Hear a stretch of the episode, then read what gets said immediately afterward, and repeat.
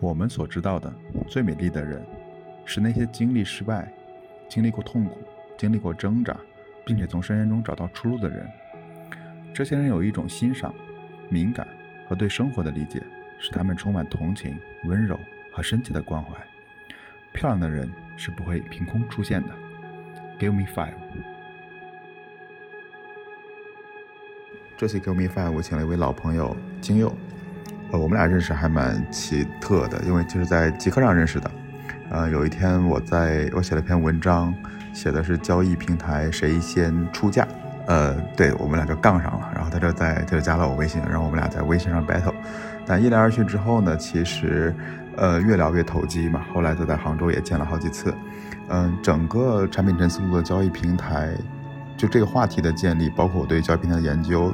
都离不开精友的帮助和探讨吧。我觉得有有这样一位朋友相互激励也是蛮有意思的。然后这期 Give Me Five 呢，它给我们带来了哪些东西？第一个是巴菲特的不为清单，就双目标清单到底是怎么样？其实我们不仅仅是要需要有一个要做的清单，另外还希望有一个是完全不做的清单，因为我们总是克制不住自己的欲望嘛。另外呢，推荐了一个 UP 主，还有两本书。这 UP 主呢是叫什么？我觉得你们到节目里面去听吧，或者看 show notes。然后呢，但主要讲了一个就是资本主义是怎么形成的。我觉得有里面有一句话挺打动我的，就是呃，其实资本主义的盛行源自于说我们不停的对自己的产出进行计算，然后呢，所有非理性的事物都要被结构，也就是我们不停的在算 ROI。那这样的整个生活看着很高效，但实际上会会变得很冰冷。我们很难看到那种鸡犬相闻，或者说以前我们在村子里或者大院里面的那种日子。然后另外的两本书，一本叫《灰三都》，一本叫《楼船铁马刘季奴》。这两本书都是讲古代历史的。《灰三都》这本书我听完之后，有一种深深的无力感。它讲的是蒙古如何灭金呢？就是围城，每年围一次，每年围一次，围十年，然后就把你整个人围崩溃了。嗯，细节我在这里不展开，但是我觉得特别像某种生活吧，因为我们可能没有那么大历史的叙事，但很有可能说我们就像我们的生活被各种各样的需求包围，或者被各种各样不得不做的事情包围，一年又一年，一年又一年把我们自己围起来，这样的整个生活是非常无力的。所以我觉得，就这本书的介绍和听起来都是挺让人，嗯，我觉得值得看一看，也值得想想我们如何才能从这种包围里跳出来。然后另外一本的话，我觉得可以听听精友的解读，就这是一个新的尝试。我希望能在节目开始跟大家讲一讲这一期有什么好玩的内容。好，那下面继续开始这个节目吧。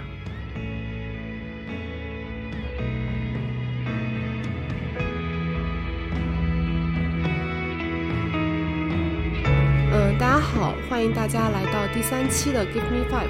那今天我们的嘉宾是金佑。欢迎金佑给大家做一个自我介绍。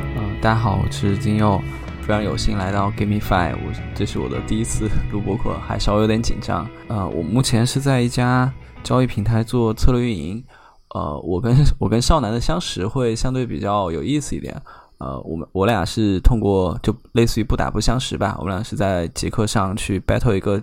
嗯，交易平台的话题就加了微信，然后在微信上 battle 啊，然后一来二去就交流的还挺愉快的。然后大家可以在极客上去去找我聊天，极客的名字是 J I N G Y。呃，我我之前有听过少男上交易平台的一节课，就是分成了好几节课去上。所以这个交易平台相关的是你跟少男 battle 出来，然后他才去做这个课题的吗？对我我我这边给了少男很多资料，然后把把一些一些问题具象抽象为交易平台的一个框架嘛，就不管是交易平台的治理，呃，供需的匹配，呃，定价策略啊什么的。呃，感谢金佑的自我介绍。那呃，我们就正式开始今天第三期 Give Me Five 的问题。那这一期呢，会跟前面两期有所不同，因为其实现在也到下半年了嘛，所以我们这一期里面会有一些第二季，也就是下半年的 Give Me Five 的一些问题。呃，那我们先开始第一个问题吧。金佑的第一个问题是有什么建议值得被推荐传递？嗯，最近因为是在那个我们组织有些调整以后，就会开始重新梳理组织的战略啊什么的。我这边有一个比比较明显的感感受是双目标清单。我不知道大家有没有听过双目标清单这个事情。嗯，大概是有个故事吧，可以给大家分享一下。巴菲特和他的私人飞行员跟了他，巴菲特十年，他但是他还想在事业上有更多的追求，所以他就和巴菲特聊，说我未来怎么去去更好的发展。巴菲特就是让他写下觉得对他最重要的二十五个事情，那这个飞行员就回去把这个二十五个目标写下来了。然后巴菲特对他说：“嗯，那你把最重要的五个挑出来。”啊，所以所以现在这这个时候就变成了双目标了嘛，对吧？双目标清单，第一个是呃五个，另外是二十个啊。呃，我觉得下面是一个比较重要的点是说，呃，巴菲特问那个飞行员，你觉得现在应该，你知道你你刚才做什么了吗？啊，那那个飞行员说是首先实现这五个啊，那然后剩下再找其他时间或空余时间或者闲暇时间去把那剩下二十个做了。然后巴菲特说，不，你搞错了。应该是你只做那五个，然后是尽全力去避免那二十个，就你那二十个像躲避瘟疫一样的躲避他们，不去花任何的时间、注意力、精力，呃，任何的关注投在那二二十个事情上。呃，我觉得这个就类似于不做比做更重要，专注是一件非常有非常重要的事情，对吧？就是我们组织最近在调整的时候，就是讲学习我党，集中精力办大办大事。啊，这里面其实就两个事情，第一个是专注它带来的嗯能量是很大的，第二个事情就是呃选择那些不做的比做我觉得更重要啊。那在这个观点上，我们有一些就是比如说，当你知道这个观点以后，有把它实践过吗？双目标清单它背后。这相对更更重要的是，不做比做更重要。因为我过去是在做品类的策略运营，有有的时候老板会给你提要求，是说来帮我们看一下这个蔬菜的品类结构应该是怎么样的。当他问你应该的时候，其实是想让你有一个应然的一个答案啊。但这个应然答案可能在现实生活中是不存在的。这个时候你可能要做的是说，呃，老板这些 A、B、C 几个品类应该是不需要进入你的品类池的。啊，你把不需要的干掉，然后就出自然而然的出现了应该的品类进到你的品类池。我觉得是有所不为比有所为更重要吧。想到了互联网公司产品经理砍需求啊，对对。你觉得这会有类似的地方吗？还还挺类似的，就是我们有很多去管理老板管理需求的过程嘛。然后这个过程中表见功力的，倒不是说你要做什么，而是在资源有限的情况下选择不做什么。比如说，很多人他知道这个事情重要，但是往往重要的事情它是难的，但是那些不重要的事情它是容易的，因为每个人可能都有一些惰性嘛，有可能他会去选择做那些呃容易但是不重要的事情。啊，对，所以我就呃，所以双目标清单啊，它好的就是你你会有一个不做清单啊，是通过这样的一个机制去约束你，去告诉你，好，这些东西你碰都不要碰。当然，这个大大家能不能执行是另外一回事啊。就是它会嗯显性化的告诉你哪些是不做不应该去做的，像一个规则、流程、原则一样的放在那儿啊，就比大家比如说我要做做什么做什么做什么呃更好。OK，所以可能我们相对来讲，这个事情的建议是说，我们用双目标清单这样的一种，呃，工具也好，思维方式也好，先把这些事情列下来，然后去找到那些最重要的事情，是这个意思。对，然后尽量的避免那些不重要的事情，就类似于 stop doing list。我觉得这个事情其实对于我们这些在互联网公司也好，或者任何一个行业也好，都是一个非常重要的事情，因为大家毕竟还是要把时间放在那些重要、正确的事情上去，而这些事情往往是需要我们花更多的时间的。嗯，对我，我觉得大家判断重要性应该，呃，水平差差距不大，但最后的产出是在呃，你你 stop doing 了什么东西上。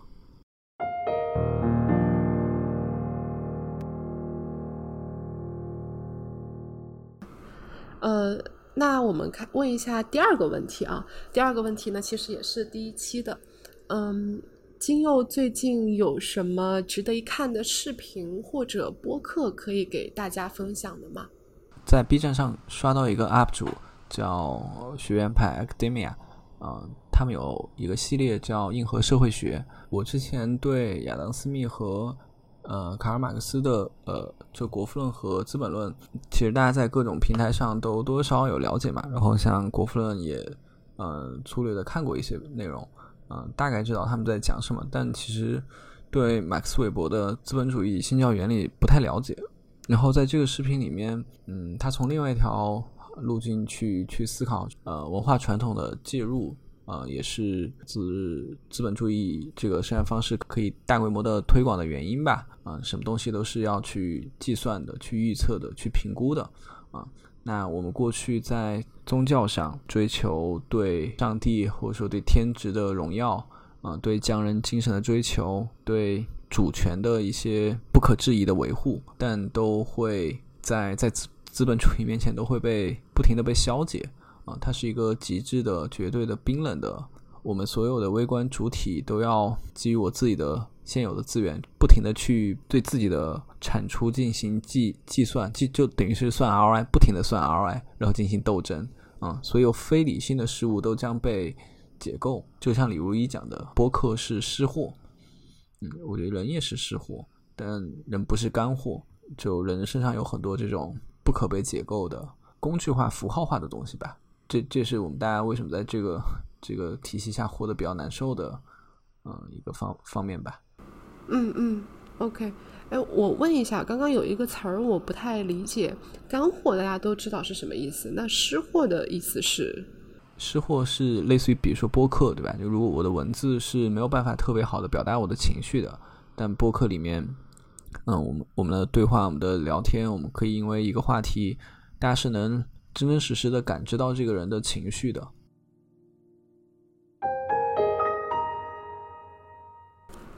嗯，好的，那我们来聊一下第三个问题。呃，第三个问题呢是说，我们想了解一下金佑最近有什么书可以给大家推荐的。嗯，我觉得这边可以给大家推荐两本书。呃，第一本是周思成的《徽三都》，呃，蒙古灭金围城史。徽字是就是。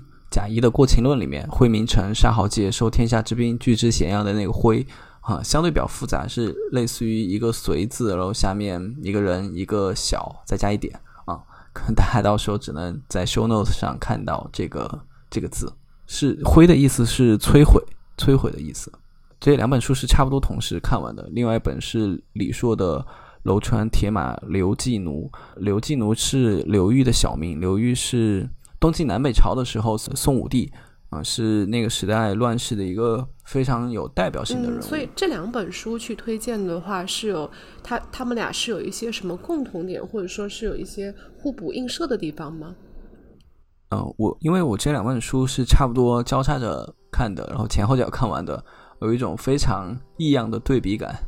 一一一本书是在讲大势的面前群体的无能为力，就是当蒙古。灭金的时候，那个绵延十年的无力感，每一年围围一次城，一次围三到五个月，然后蒙古人嗯再再就撤回去，就你你想想，每一年都有三到五个月的围城，这这这个过程还是我自己会觉得还挺崩溃的。关键是中间还有一到两年短暂的中心，金人打回去了一点点啊，对蒙古人有了几次像样的胜仗，我觉得这个过程还挺挺让人难受的。但是楼川铁马刘季奴他讲的是故事，是一个小军官的奋斗，在整个的历史上掀起了意想不到的巨大惊涛，某种程度上改变了大事，就跟前面你在一个群体在大事前的无能为力形成了比较鲜明的对比。所以我想了解一下，比如说，嗯，像第一本书《徽三都》。蒙古灭金的这个故，这个这个历史故事的话，据我所了解的话，其实金朝也是，这个这个金朝也是盛极一时的。所以你认为是什么原因导致了说蒙古国每一年都去对它进行围剿，对它进行这样的一个是什么原因导致了它最后走向了衰亡呢？嗯，因为书是讲嗯战争史的嘛，它没有特别的讲。嗯，清朝在这个过程中是怎么衰亡的？但他会举了一些例子。第一个是战略上的失误，就比如说没有去联合南宋，而反而去打压南宋，到最后就是金那个蒙古和南宋一起打压打压金朝啊。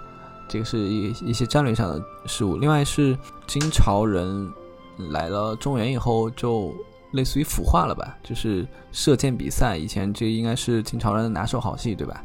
它里面第一章就在讲金朝人射箭比赛已经比不过南宋了，就类似于进了中原以后被被靡靡之音，呃，搞得丢丢失了自己原来的战争上的优势啊。所以整个军队的战力也不太行。我听下来似乎是，比如说他在某一些重大的决策方面有一些失误，包括可能对于危机的判断是不够清晰的，可以这么理解吗？有两个决策失误吧，现在也不能说失误，但回想起来确实是比较重要的转折点。第一个就是刚才说的，没有去在战略上没有选择联合南宋。而是去还 还在一定程度上去打压了南宋啊，这个最后被南宋反戈一击。另外一个是金朝当时的首都就在北京，然后为了避免南蒙古的南下，他们放弃了北京，然后去到了类似于开封这样的位置，把整个中原的北部都让给了蒙古人，这样导致自己的战略的空间其实反而很小，也没有举全国之力要一定要要去。抵抗这个蒙古人，不过我觉得还是那个大势吧，就是你整个在军队的能力上，确实是跟蒙古人有代差的。呃，我可以这么理解吗？比如说大势这个东西，其实相对来讲是一个结果，就是应该是有一些过程导致了他的这个大势失去了这个，或者说一些呃过程导致大金国失去了这个大势。就我刚才说的。一共十年时间，然后每年到了秋冬开始围剿，然后一次三五个月。我觉得每年来一次，对整个国家民族，不管是上层的官僚机构，还是到下下层的民众来说，都是一个挺像凌迟一样去渐渐放血的过程吧。嗯，整个跟以往的这个灭国的过程会稍微不一样的是，它是通过每年的围城，去让这个国家，嗯，不管是从从外部还是内部崩溃掉的。啊就跟一般的国家围城可能是通过打打了几场大战，对吧？就就结束了啊。但它是通过每一年对你核心城市的围剿，一次三到五个月的围剿。我觉得在这个在先不说物质上的摧毁吧，我觉得在精神上也是一个极大的摧残。嗯，那我想问一个问题是说，呃，我们另外一本书是讲刘裕的嘛？刘裕他其实理论上一开始。可能也没有那么多的资源，或者是呃武器也好。那你觉得作为就是刘裕而言，最开始的刘裕跟最开始的金朝哪个实力更强呢？我觉得肯定是整个金朝的实力会更强的。我觉得刘裕，但是刘裕他是建立起了一个新的朝代嘛，对吧？所以你觉得在这个之间的差别是什么呢？啊，引用书中的那句话就是，呃，确实是天分和机遇都缺一不可。嗯，我觉得这边可以，呃，开创王朝的草莽英雄很多，对吧？他们不管是刘邦、刘秀、李世民、朱元璋，啊，他们嗯，趁天下大乱的时候揭竿而起，然后靠武力去征伐统一，啊，因为他们都是军阀，大大部分人都是军阀，就是每个军阀和军阀之间的力量都差不多，所以就算战败了，他们也可以。嗯，也不会败得那么严重，他们也可以呃召集旧部卷土重来，嗯，但刘裕不一样，刘裕一开始是呃东晋的军官，他没有他没有在这个乱世里面浑水摸鱼的机遇，然后他他又夹在呃王朝权臣和氏族阶级的之间，他只要输一次他就完蛋了，他的对手也很多，有嗯宗教的叛乱者，有氏族的篡位者，有。北方的民族政权有自己的盟友，每一次都都必须得赢，不赢他就完了。就就我看看到这一段的时候，我会想起像就是刘玉香那些在在互联网或者说在大厂里面纯靠自己能力打上去的那些没有抱上大腿的人，就没有没有任何失失败的空间可言，他只能对不能错。嗯，在一定程度上反而有一定的悲剧色彩啊。就虽虽然虽然幸好他赢了，但但你还是会觉得这个人简直是打了一个非常难的地狱模式的游戏。嗯，就我感觉听这两本书的那个整个感觉啊，就像是金它是有十年的血可以流的，但是刘玉他只要失败一次，他的血就变成他的血槽就没了。在这个过程中，我我我有一个观点，但我不确定对不对啊？会不会说避免失败其实是一个很重要的点，或者说我避免做失败的决策是一个很重要的点？对，我觉得，呃，嗯，我之前也跟少南讲过，就是我们在聊，会觉得说成功被高估了，避免失败更重要。在做策略的时候，有一种策略是说，好，我知道哪种策略是最好的。然后类类似于老板说，嗯，什么用户待了多少天以后，他的留存率就很高啊，那我们就要把用户推到那几天。但 但这个结论可能是一个结果，但并并不是原因啊。其实这样做也不一定是对的，可能更正确的方式是你把那些最烂的砍掉，就类似于砍尾的策略，而不是提头。提头可能在这个时候，在大部分时候都都是不可提的。嗯，多少我会觉得我们总结出来的那些提头的策略，可能是一种后见之明，是对随机性还不够敬畏吧，对这个世界客观的不确定性还还有误解。OK，那前面三个问题其实我们问的是，包括我们聊的是相对还是比较呃怎么讲学术或者沉重的一些话题啊。那后面两个问题的话，我们稍微聊一些轻松的事情吧。嗯，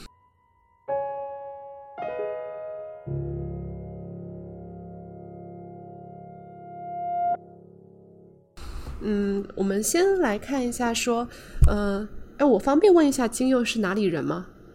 哦，我是成都人。啊，是成都人，所以你近期有什么值得推荐的？比如说，嗯，我这次吃了一下，但是我觉得这个东西我是愿意再去吃一次的，这样的食物可以给大家推荐的吗？啊，有有有有，那个南宁的老友粉，我觉得我吃了那个老友粉以后，我就是一个变成了精神南宁人。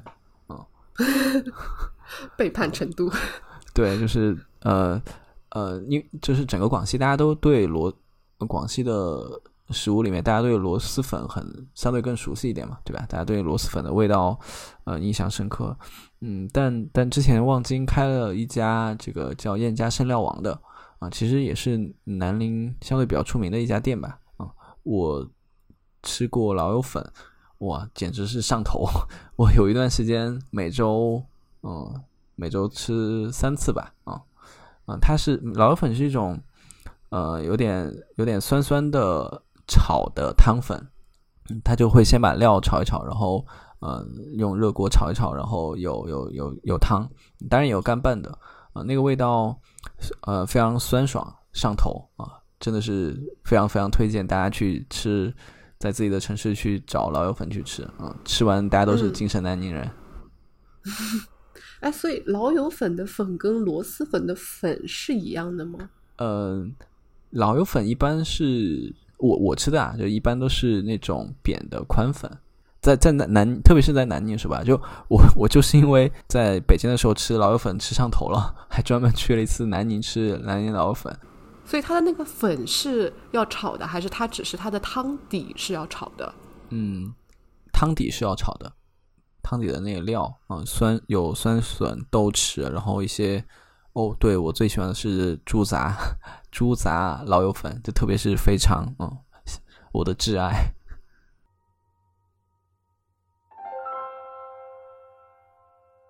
哎，讲到很好玩的城市啊，正好我们聊下一个话题。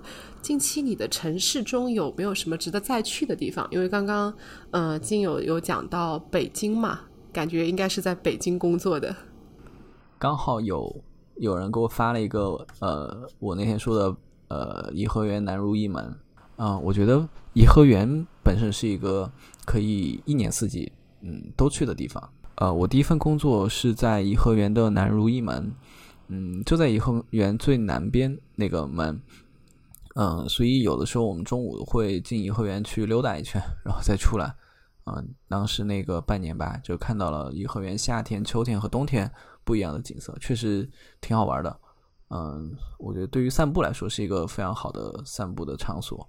门外那个南如意门有一条河，那个河，嗯，河水很清，然后它可以直接连到。